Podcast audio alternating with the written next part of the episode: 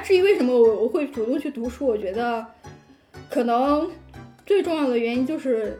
想让自己精神更加的充盈、更加饱满的这样一个需求。然后我也非常爱吃，嗯，也非常爱买衣服，就是我对于外界的物质世界并就就是和精神生活都 非常的有渴求欲啊。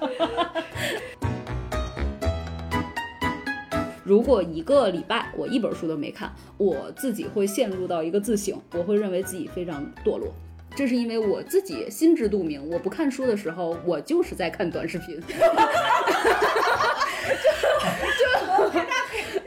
太堕落了。对对对对。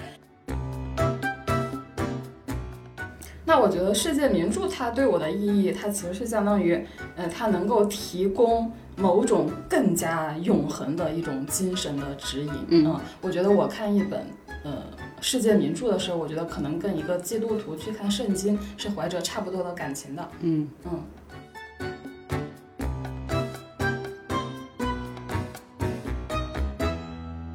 欢迎大家收听本期不爱学习，我是小天，我是小 PO，我是舒阳。我们这档播客相信教育要回归人的本身，才能帮助每一个人面对不确定的未来。我们会用满满的好奇心去探讨当下有意义的教育议题，去观察和分享当下最有趣的教育实践。承接上一期我们每个人怎么读书、读什么书的话题，这一期我们会继续展开。我们读书的目的到底是什么？或者说我们的动机是什么？我们在不同的人生阶段读书的品味有什么样的变化？我们在在做这个节目，想做这期节目的时候，我在想，就我们如果就每个人他都有自己的选书标准啊，看书的偏好呀，一百个人可以说出一百种，那我们说完了之后有什么意义呢？所以我就在想这个问题，我就觉得其实，嗯。一个有意义的问题是我们去自我拷问一下，我们到底是为了满足自己的什么样的需求，或者说什么心理，我们想去主动读书。如果你真的是一个主动读书的人的话，嗯，就可能你想读某一本书、某一类书，你到底是为了，比如刚才小天举的例子，小天就觉得我就是我读我我读这些文学壮美，对我就是变得柔软，我就是享受那种。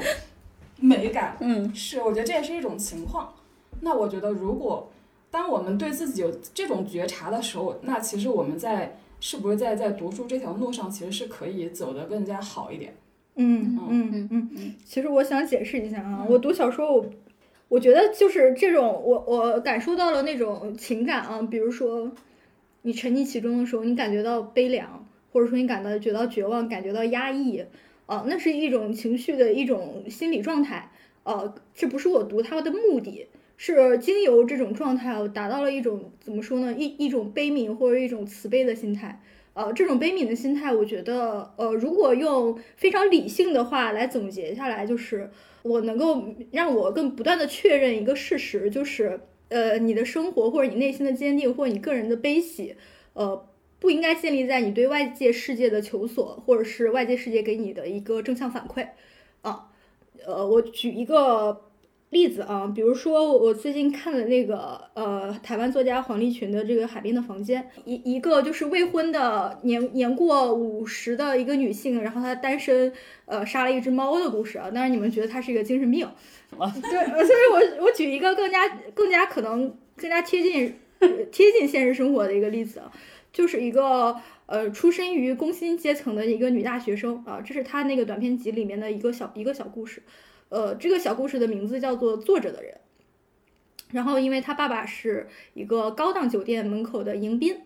他是永远站着的，然后他就让他从小好好学习，因为觉得只有坐着的人才是有有身份的，是尊贵的啊，不用干体力活的，其实就是平时父母就说嘛，你不不用用。蛮力赚钱，你可以用知识赚钱。然后你现在读书很辛苦，你以后的人生就不辛苦了啊，就是那些很朴素的道理。然后他就大学毕业之后啊，进了一个一个慈善机构吧。然后当然他想成为这个总裁助理，这个总裁是一个女女女性总裁，然后平时就特别喜欢指摘身边的一些女性。这个女性总裁唯一的缺憾就是没有婚育。他为了博得那个女性总裁的这个欢心吧，他就杜撰了自己的一个身世，就说自己因为什么呃卵巢多囊而没有办法生育，然后让那个年过四十的女性对他产生了就是怜悯，最后提拔他能够从实习生转转移为自己的助理，然后带他去他的一个私人的一个就是买手店，就买衣服。然后他在那个买手店的那个很高档的椅子上坐着，然后吃甜品的时候，他发现自己来月经来潮了，然后他发现这个血液汹涌的流流淌出来，然后并且打湿了他朝 他他他的这个椅子，然后当时他就决定要不要站起来，然后他他此时脑海中就浮现的这个话语就是他爸爸一一再给他说，你要就要做一个坐着的人。然后他的这个女总裁就不断叫他就上车要要走了，但是他一直坐着一直坐着。然后小说就在这里戛然而止啊。然后呢？然后我就想说，其实很多小说它描述的都是一些很普通的人，就像这个，就是这这这部小说集里面他所描述的那些，都是一些就因为一点点缺憾而被社会边缘化的人。有的是出身不太好，有的是因为长得很胖，还有的是就是未婚啊，还有呃。就是反正就是被边缘化，然后我当时就明白，如果你亦步亦趋的跟着社会的规则走，你永远没有办法满足一个社会对一个完整的人或一个完美的人的期待，所以你就不要把自己的自尊心寄托在任何对外界的求索啊。虽然读这个过程中你有时候会感觉到，甚至觉得有点可笑，会，但是他会给你这样的一些，就是让你内心更坚定的反馈。那至于为什么我我会主动去读书，我觉得可能最重要的原因就是想让自己精神更加的充盈、更加饱满的这样一个需求啊。然后，我也非常爱吃啊，也非常爱买衣服，就是也非常爱雕饰自己。就是我对于外界的物质世界，并就就是和精神生活都非常的有渴求欲啊。对，呃。然后我觉得读过的书带给我的营养，刚才我说的这个文学作品是一种啊，当然我举另外一个例子啊，就是举一个鲁迅的例子。我觉得鲁迅是应该真实的经历过非常多，或者说启蒙过，或者说点醒过，或者让很多人就是恍然大悟，或者是醍醐灌顶的那种感觉啊。就比如说我刚毕业的时候，非常的痛苦啊，因为我就觉得非常的艰难，在北京的生活。像就我也买不起房，然后我也很穷，然后我就觉得我是要该怎么样去，就是要走一要要过一种什么样的人生呢？呃，当时我就，嗯，某一天我就写了一篇文章，然后那篇文章后来就刊登在这个《新京报书评周刊》上，呃，我就在写，就是我我发现如果我我就按照就是那种人生该走的路，就是我我要不断的追求打怪升级，追求什么。豪宅，然后追求社会地位的攀升，呃，我觉得似乎又是是活在了就是鲁迅所说的那个铁屋子的时代里面，用用尽全力其实是为自己打造一个铁屋子，然后把自己囚禁进去。然后我那个时候我突然就有一点清醒了，我就会觉得你应该去追求你自己真正的价值，你不应该要用任何，呃，要为自己打造这些这些枷锁来桎梏住自己，啊，所以其实我在人生中很多个阶段。沮丧、绝望的时候，我会想起鲁迅，啊，所所以你觉得你读书让你清醒？呃，不仅让我清醒，也给了我力量和勇气。我觉得勇敢是勇敢这两个字，其实是我最推崇的一种美德，嗯，真正的勇敢，嗯。就 那我说说，我记得之前我应当是看马伯庸说吧，他是有这种读书焦虑的。就具体体现在他总得要读书。如果有一天，因为他现在也算是一个文化圈的名人嘛，他有时候可能会参加采访啊，或者做一些什么其他的活动。如果他这一天里面没有看书，他就会觉得浑身难受。然后我呢，啊，没有这么严重，但我确实就是，如果一个礼拜我一本书都没看，我自己会陷入到一个自省，我会认为自己非常堕落。这是因为我自己心知肚明，我不看书的时候，我就是在看短视频。就就 太堕落了。对对对对，就是在就是用就花在花花时间放在一些没有什么意义，且结束完了以后，你你就想一想，你会觉得确实没有创造出什么东西来，你也没为这个世界。呃，出产出什么价值，好像只是在浪费世界的资源似的。我确实会进行这样子的一些自省啊，就觉得自己太堕落了嘛。这是大的我的心理上面的一个读书的一个动机吧。然后其他的话，前面其实也说到了，有的时候我看书的话是为了好奇，然后有的时候是想要去了解某一个领域，理解某一个问题，还有的时候我就是纯粹想要感受和体验。人类最强大脑，比如说阿西莫夫这种人 搞出来的东西，那会让我有一种强烈的有历史感的活着的感觉。然后，这是我对于每一本被我买了的或者读完了的书的一个期待。然后至于读书怎么滋养自己这个问题，我觉得这个事情，因为你滋养这两个字就听起来就非常的长期，所以我很难判断。我不能说就今时今日我拥有现在的气质就是靠读书 读书得来的。看的一直都是老夫子，就 就是我觉得就太扯了嘛，因为我确实我我不能说就我拥有柔软的气质，对吧？就是但短期来看的话，我买买买这个动作一般来说做完我就开始爽了。就是确实就是可能是因为我是七号吧，这个做完购买这个动作，我已经开始及时满足，得到了一个回馈。然后我看到好书的时候，我就是激动，我停不下来。然后看完了我也会睡不着觉，然后我会去网上刷其他人对于这本书的评价，然后我还会在我的亲朋好友圈里面疯狂的安利这本书。然后我这么一说，其实你们会不会觉得有一点似曾相识？因为我。回想一下，我昨天坐在这个一点多钟，我坐在自己家的椅子上，我去回想我这个过程，我会认为我其实，在做这个事情的时候，和那些疯狂追星的粉丝们其实是差不了多少的。就大家也是啊，就是看剧的时候你停不下来，然后就啊，磕死我了，磕死我了。然后接下来你会刷网上的评价，然后接下来给亲朋好友安利。嗯，对啊，就整个的过程就一气呵成，非常相似。所以我觉得这个是很刺激的，然后我也顿时理解了那些追星的人，然后我觉得他们整个的过程是非常利他的，你不觉得吗？我一直都很理解追星的人，对对对，他们只是不读书，对对对，真的他们只是不读书，就就我们的消费品又比人家神圣多少呢？但是我是说这个过程，这个利他的整个的这个过程，让我觉得我整个人焕发，充满了一种神圣的光，就是我就想把好东西和大家分享。然后，当然，除了这些利他项的输出，说到这个读书怎么滋养自己，我也希望能够输入到一些自己一些就是切实感受的东西。所以，如果有人就是看得上我，呃，就欢迎找我约稿，让我真真实实感觉到读书对我物质层面的滋养。对对对，说完了。因为其实。嗯，我是有稍微有一点点阅读障碍的，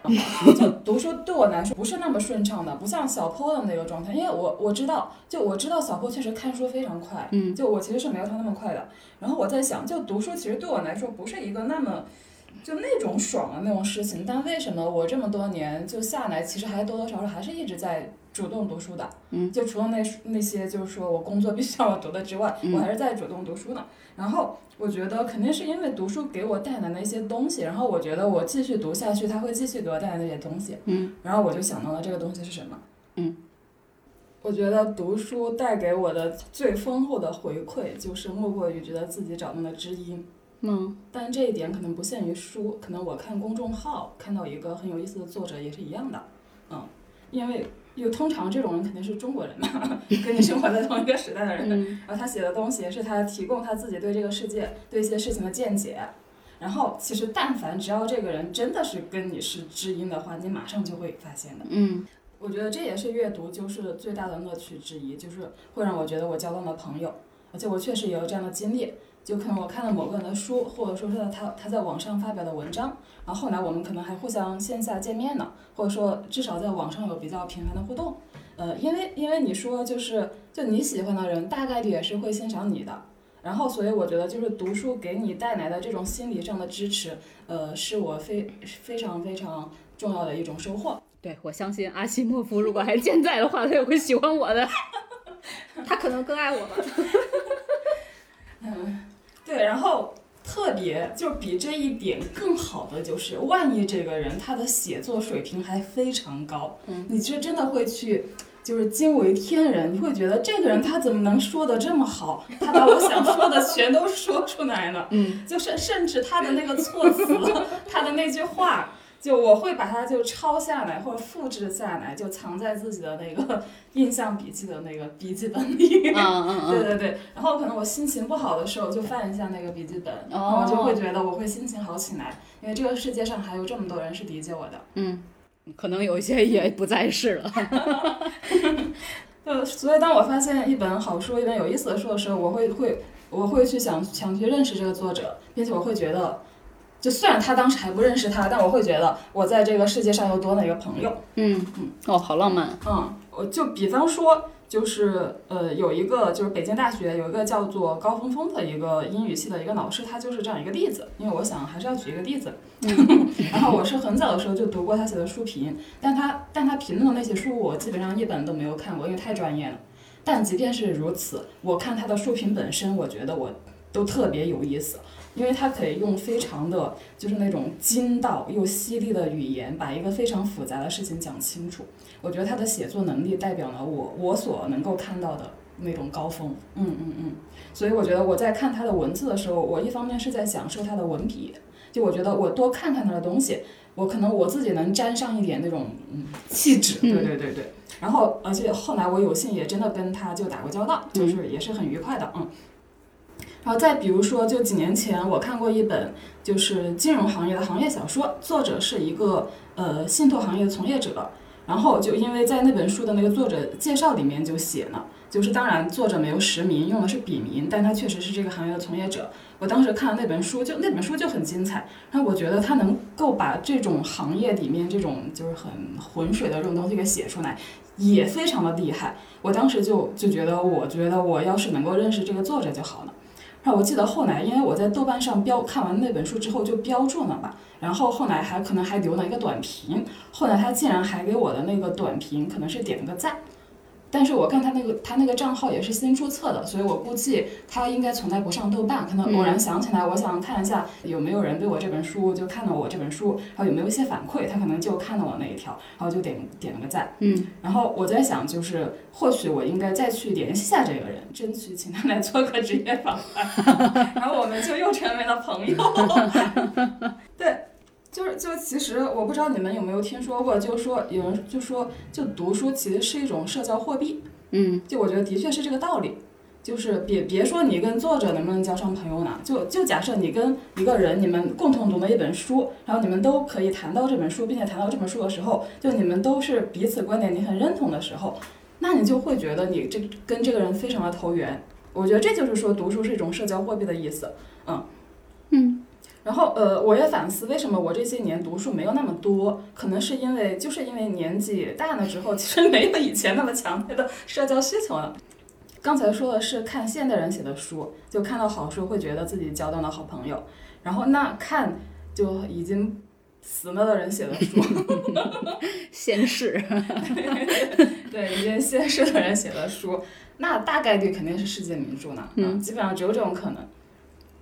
那我觉得世界名著它对我的意义，它其实是相当于，呃，它能够提供某种更加永恒的一种精神的指引。嗯我觉得我看一本呃世界名著的时候，我觉得可能跟一个基督徒去看圣经是怀着差不多的感情的。嗯嗯，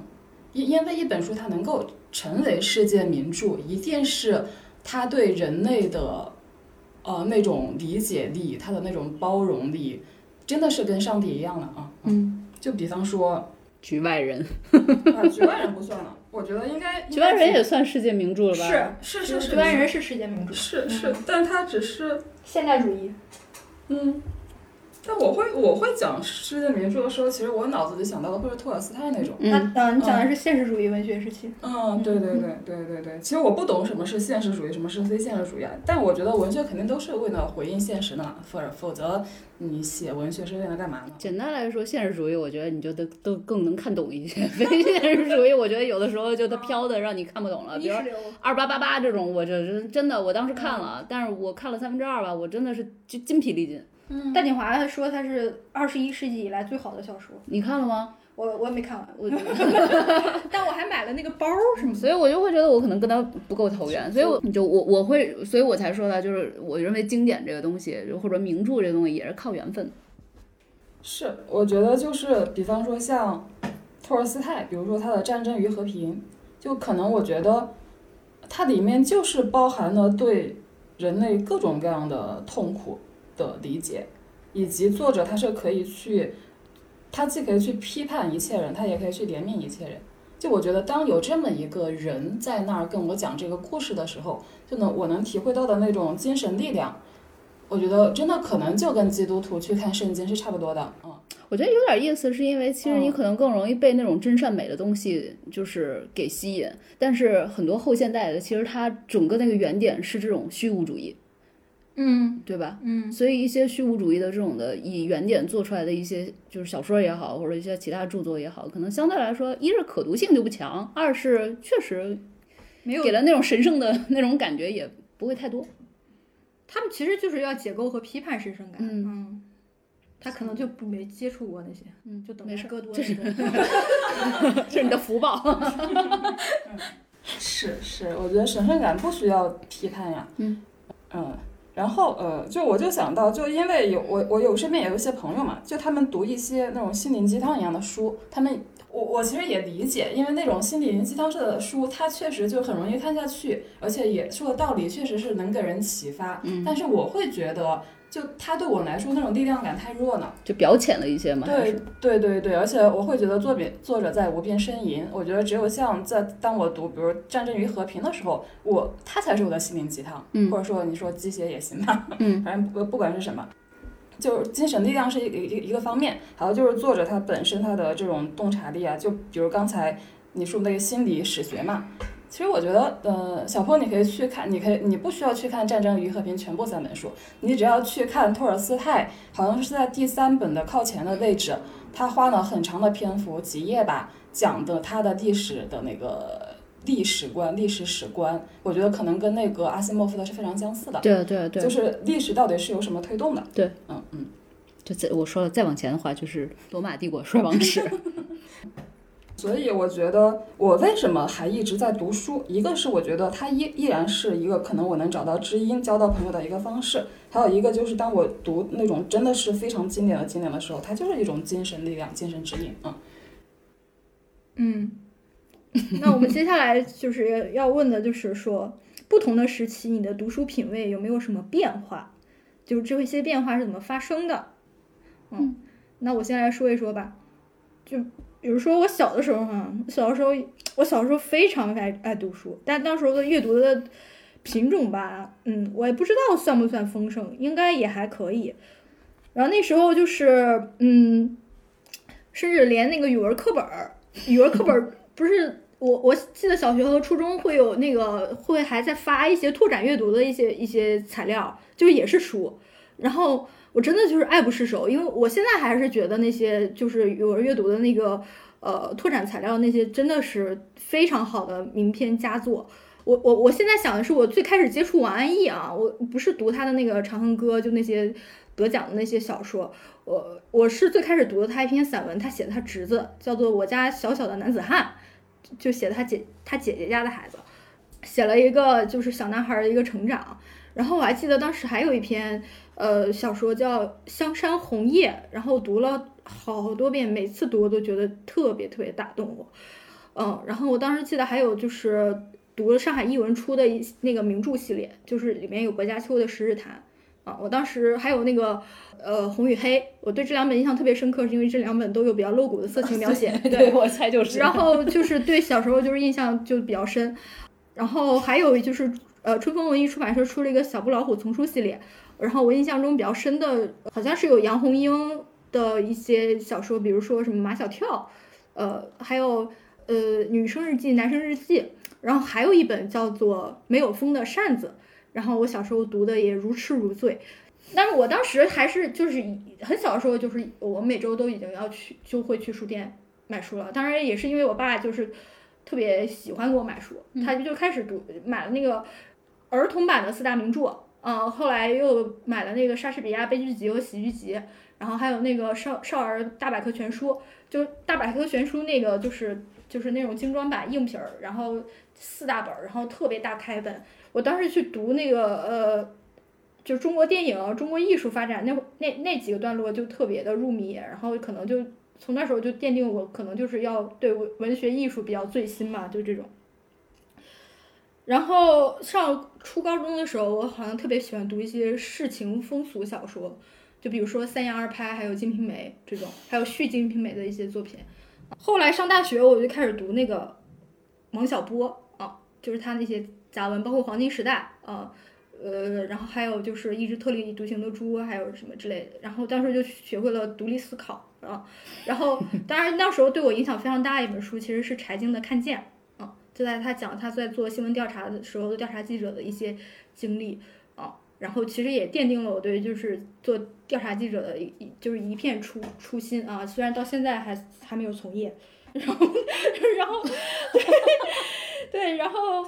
呃，当然我现在呃，我前不久回了一趟家啊，因为我家是在河南的一个算是四五线的地级市吧啊。我我有一个比较悲哀的发现啊，就是我小的时候虽然是当然城市化，嗯嗯还没有那么的进展，还没有那么的飞速啊，可能我当时我们家那个市容市貌可能跟个县城也差不多，呃那是两两千年初呃二零一二零一零年前，因为我二零一零年就离家了。但是那时候是有很多书店的，包括连菜市场那边也有一个卖那个教辅和一些，比如说呃南方周末呀这些杂志一些报刊亭儿。那现在这些都不复存在了，现在就是建了一些大的那种百货中心，比如说像万达呀、什么什么购物广场啊那种。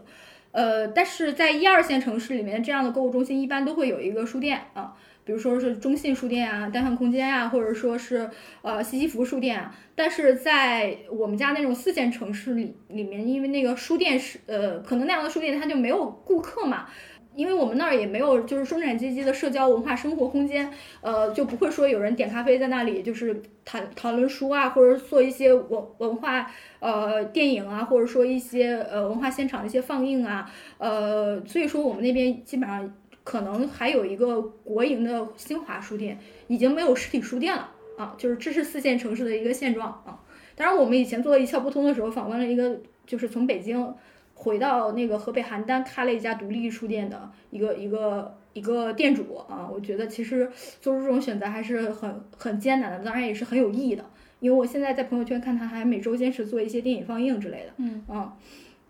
那之后，其实我觉得系统读书还是从我读了研之后吧，因为，呃，从那个时候，我上每一堂课，老师都会发一个，就是我们这堂课要读的哪些书单啊，然后就跟着这些书单，就是比较就是亦步亦趋的去读。当然也拓展了自己的阅读面，然后也建立了自己对很多问题，包括对社会学科的一些呃兴趣，还有自己钻研的一些一些一些念头。当然。我我还会去关注到，呃，我留在家乡的一些高中、初高中同学，然后他们中间有一些有文艺精神生活向往的人，他们如果保持着读书的趣味的话，其实还是会读一些比较鸡汤化，然后呃，沉溺于对于中文写作的这种文字之美、意境之美塑造的，比如说像席慕容啊，还有早些年的那种呃，他们现在还在读席慕容。啊，早就是早些年的那种什么 美女作家，什么安意如，就往事并不如烟，什么人生若只如初见啊，就那种啊，或者说是历史类的，就是比较通俗的那种，比如明朝那些事儿。其实明朝那些事儿，从我上高中的时候好像就挺畅销的，我很周边很多同学在读啊，所以我觉得就是呃，我得出来一个结论啊，就是四五线城市的精神文化生活亟待被拓荒。还好啊，人家说不定觉得还好。人家可能看电子书呢，所以小天，你读书品味的变化到底是啥？如果去分析一些趋势的话，首先是，呃，我会对一些东西的认知，你说呢？就更加的落地，或者说更加的透彻、更加深刻。嗯，就比如说，呃，在之前可能就是我没有进进行过系统的学术训练的时候，我对一些东西的认知可能是浮于表面的，或者我觉得有感性认知就够了。我对一些东西有概念化的认识，嗯，就够了。但是我现在我会想，我如果是这样的话，我跟我跟其实所有的人对这个问题的认识是一样的。那我自己的呃，就是我我我接受教育或者说我自己的从业经历，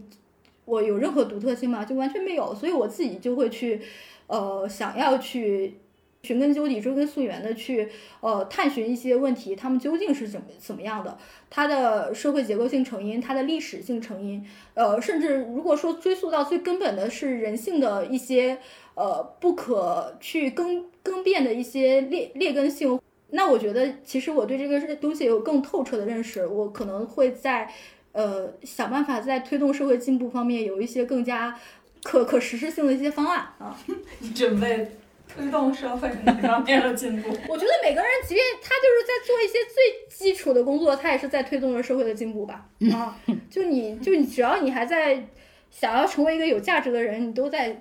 推动社会进步。对，嗯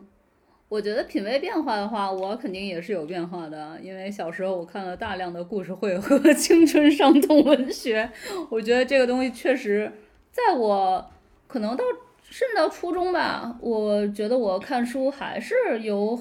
就是现在回顾的话，还是那种很表浅的嘛。现在回想一下，我就会觉得那个东西都是被杜撰出来的，然后也是可以会大量的运用一个套路或者模板，是大量的生成的这种的，其实是没有什么这个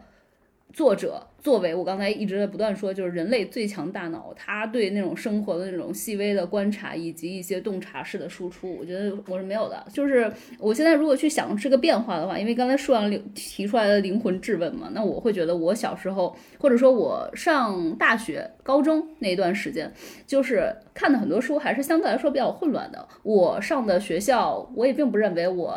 这里不就不透露哪所学校了，但是我并不认为它是一个给我很强的通识教教育的一个基础。就我我并不认为是，我觉得我们学校更多的可能是偏好理工科一些。就我学了大量的高等数学，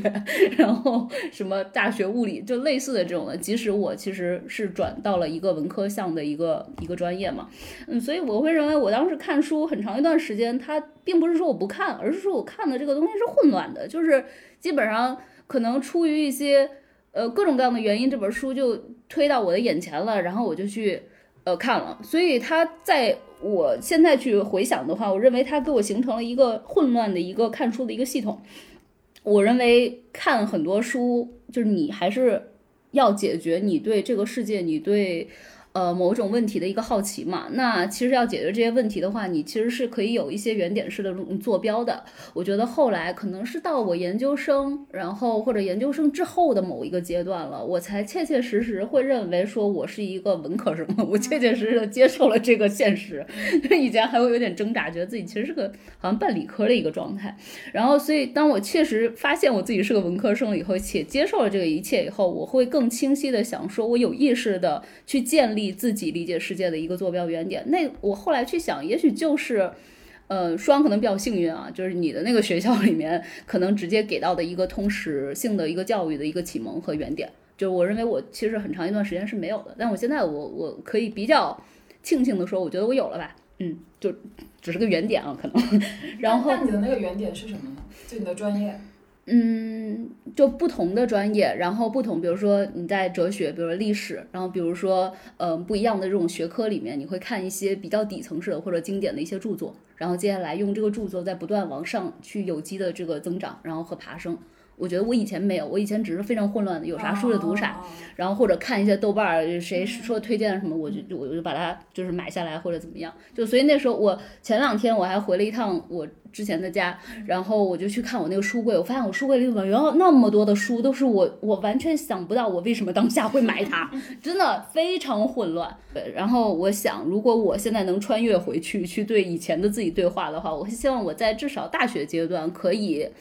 嗯，不要走弯路，可以至少其实有系统的开始做一些这样子读书的这种的路吧。然后我现在唯一一个和小时候读书一样的品味，就是看历史方面的书。嗯，我想了想，这可能是因为我小学的时候，呃，小学初中那会儿吧，我爸买了两本书，一本是《资治通鉴通读》，一本是《史鉴史记通读》，然后都是历史故事，他写的还是相对来说比较通读嘛，就比较通俗的那种。然后比起我们家那时候我是。书架，我们家的书架，就因为我爸就是也是一个知识分子嘛，so called，然后他也买了很多这种书，就大量的都是那种大部分都是那种经典，比如什么莎士比亚全集。但莎士比亚全集其实我根本没动过，你知道，当时我在我们家的时候，嗯，可能唯一一个印象深刻的翻了两眼的，就是有一本书叫温莎的风流娘们儿。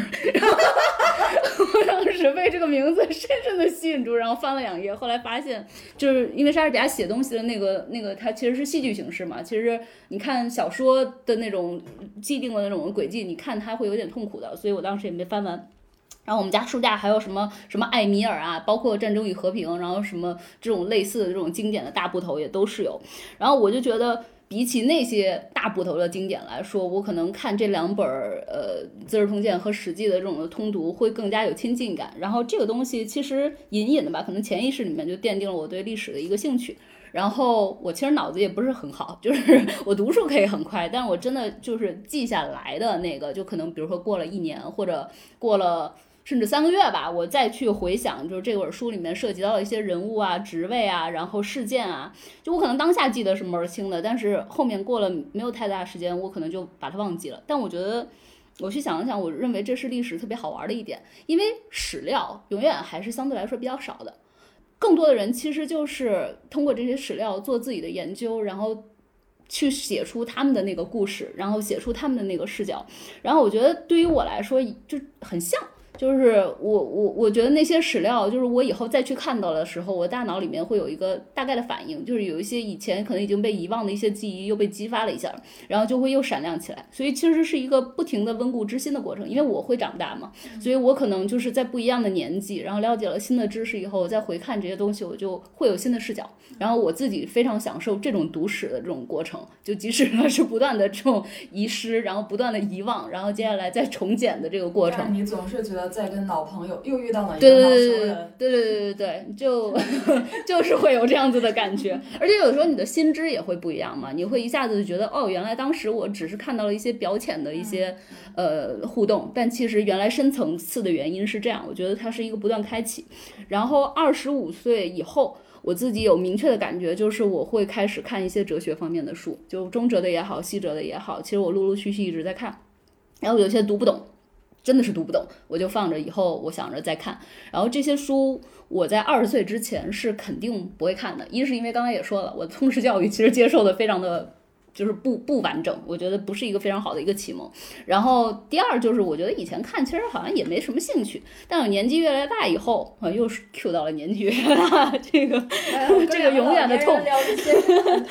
我我就会觉得这些智慧以及背后的那些推导的那个过程是非常有意思的。然后这些书确实，我认为是需要你经过一定的年纪，就是经过一定的人生的阅历，然后经过了一定的知识积累。以后再去看是比较合理的，所以我其实非常想大逆不道的说，我们以前都会看，就是背《论语》嘛，就是小时候初中中学的课本吧，我记得。就但我会觉得，就《论语》这个东西其实是没有必要放进中学课本里让你去背的，就是这个经典其实就放在那里。其实你当时到了一个年纪以后，你主动去翻阅它，然后找到一个启示。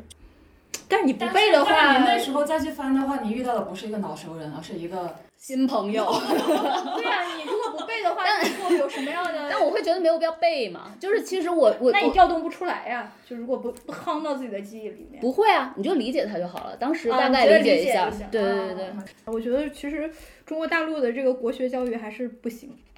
就是基础有点太薄弱了，当然这个就是体现在中文写作上，因为最近就是因为我一直在读台湾小说家的作品嘛，我发现就是他们的这个文词啊，对中文的表现力和想象力的这个拓展，真的是就是就是非常功德无量。我觉得他们就 是极大的呃拓宽了中文在当代世界的这个意向性。嗯，当然这个本来是。十四亿人口的中国大陆应该去做到的一件事情，但是我们没有做到。其实很大程度上，我觉得是因为国学基础太薄弱了。我说的不是那个国学的这些背诵啊什么的，我只是说像中哲的这种的智慧什么的，你其实是需要到人生的某一个阶段，你才会拥抱它、理解它。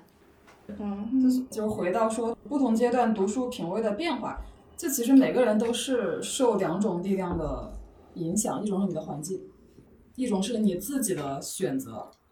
就是，就比方说，我记得我小学的时候，嗯，我就只能看家里现有的书，就像，而且那个时候又处于就非常饥渴的阅读的状态嘛，所以家里有什么书就看什么书，所以那个时候，就基本上看到家里已经没有字可以看了。哇哦！然后我到了上了初中之后，我才有了自己的零花钱，那个时候我可以自己去买书了。但零花钱是有限的，或者说你从你的饭钱下面省省下的钱是有限的，所以我可以在这个偌大的新华书店的书架下面去选择一本我的预算范围内就可以买到的书。我觉得我的中学时期才真正是我有选书这个这个这个行为存在的一个时期，因为我的预算是有限的，我必须就选一本我觉得最值的书。我觉得当时我选书的一个标准，就其实还蛮理性的，就好像嗯，就是既通俗有趣，我能看得下去，然后又能够拓宽我的眼界的。嗯啊，比方说，我最开始肯定不会去选《古文观止》，因为我觉得我看不下去。所以你现在选了《古文观止》吗？但是我我是高高中我的古文基础比较好之后，我才我再去买了一本《古文观止》。但但是我现在都没有看过《古文观止》。在 我在初我也是中的时候，我我会买，就比如说解读《论语》，就那种相对比较轻，就比较呃容易看下去的那种书。然后，但同时它又是能够就跟我学习有点关系的。也哇哦嗯嗯嗯嗯，就可以当教辅买。对对对，好理智啊对对对，是我在就自己买自己花自己的钱买书的时候，也会避开那些我已经接触过的书，比如说，因为我家里之前就有像什么三毛的散文这种书，所以虽然当时我们那个呃地方的书店里也有很多三毛的书，但我可能就会完全就 pass 掉它，就因为我觉得我应该把我的钱省下来用在更多的地方。就当时我也去买过一些科普的书，后来觉得太难看懂了，所以就后来就买了。也买过一些什么犯罪心理学的书，然后看了之后觉得虽然很有趣，但是我会觉得它不高级。嗯，就我那个时候就会去判断一本书是不是高级，我觉得它是不是就用一些猎奇的东西去迎合你，还是说它真的是给你打开了一个更广阔的世界。嗯，所以像这种书，我可能买了一本之后也不会继续再买。然后我记得印象非常深的时候，我有一次偶然就买了一本就是帮助你学习英文的小书，就类似那种趣味英语课外读物。然后里面会教你一些就学校的英文课本里面没有的单词，但是又是很生活化的一些单词，比方说描述人的性格的词语。然后我我就觉得很有意思，而且我发现我买了那本书之后，就是激发了我学习英语的兴趣，我的英语成绩也提高了。然后我觉得我还有一种优越感，我觉得我知道了身边同学不知道的一些英语文化的东西，然后就建立起了自己这种就通过读课外书去拓展这种自己知识上的这种优越感。我在中学的时候就能够有能力为自己自主选书的时候，我觉得我觉得我当时确实就是就蛮理性、蛮克制的那个状态，嗯。然后到了大学之后，其实你的环境就是图书馆，你可以说你更加自由了，就你也不需要花钱。然后我的在图书馆看书的方式就是，我会把每一排书都去翻一遍，甚至每一本书我可能都会去摸一下，至少书皮是看过的。然后我觉得那种状态更像是就是淘金的状态，就是我首先我是想了解每个领域到底在呃搞些什么东西，有没有有如果是这个领域太专业的话，我也想找到一本比较通俗的入门的我能看得下去的书。然后当然经过这种第一轮的这种淘金之后，我可能会刷刷掉一些确实我完全读不懂的领域。好，然后留下一些领域，然后这些领域我基本上每次去图书馆都会去在他的书架旁边徘徊浏览，然后也是就会一拿就拿很多本的，就是一沓书放在自己那个座位上，然后再一本一本翻，然后这本书有感兴趣的就留下，不感兴趣的就留留在一边，再还回那个呃还书台。你可以说我在呃大学里面是摸过非常非常的书，也看过非常非常多的书。也是通过这个过程，我基本上可能说是就完成了一个所谓现在说的通识教育吧。因为我大学学的大类是经济学，我觉得可能我是我的经济学同学里面最懂社会学的，最懂哲学的，也最懂就是那些大学教材里没有讲过的那些经济学的那些知识的一个学生。就是演员里面说相声说最好的。然后，嗯，这可能也是为什么，就是就工作之后，特别是就后面这些年，就我会越来越少的不会主动去看那些，嗯，比如社科的，就偏这种理论观念层面的一些书，因为我觉得一方面是我大学的时候已经好像这种东西已经把我喂饱了，而且我觉得那些观念的东西就是，嗯，没有太大的意思，也有可能是因为我后来做的是媒体工作嘛。就觉得自己好像接触了非常丰富复杂的现实世界，会鄙视那些理论工作者。所以，我大学里面可能看看了很多理论的书，但我现在就会，嗯，看理论的书就看的非常非常少，甚至自己会有点排斥。嗯嗯。好，本期结束之前，我们要插入一段硬广。我们向大家介绍一个纸质书借阅平台，叫做白熊租书。白熊就是动物的那个白熊。白熊租书主要做经过精心挑选的新书，在库书籍近万册，每本书都经过人工的选品。白熊租书会保证所有的书都品相良好，每次循环都要经过消毒检测。如果书籍有磨损，会直接淘汰掉。如果你喜欢读纸书，又践行低碳环保的生活方式，那白熊租书这个共享图书平台可能会适合你。目前平台上有月卡、季卡、年卡三种会员卡。如果你对这项服务感兴趣，那么刚好在二零二一年十二月三十一号之前，不爱学习的听友可以获得六点六折的优惠卡。具体的操作方式是在微信小程序搜索“白熊租书”，然后点击菜单栏的“我”，点击优惠兑换页面。输入“不爱学习”四个字，即可获得这张六点六折的优惠卡。截至时间是二零二一年十二月三十一号。另外，不爱学习的听友还有机会获得免费的阅读体验卡，也就是在本期节目下面给我们留言，我们会精选其中三个优质留言，送出白熊租书的阅读体验卡，是免费的哦。好，这期关于读书的播客我们就先聊到这。听友们如果还嫌不过瘾，可以在评论区留言，或者关注我们的微信号“不爱学习 Pod P O D” 那个 Pod，加入我们的听友群，跟我们进行更多关于读书方面的探讨。再见，再见，拜拜。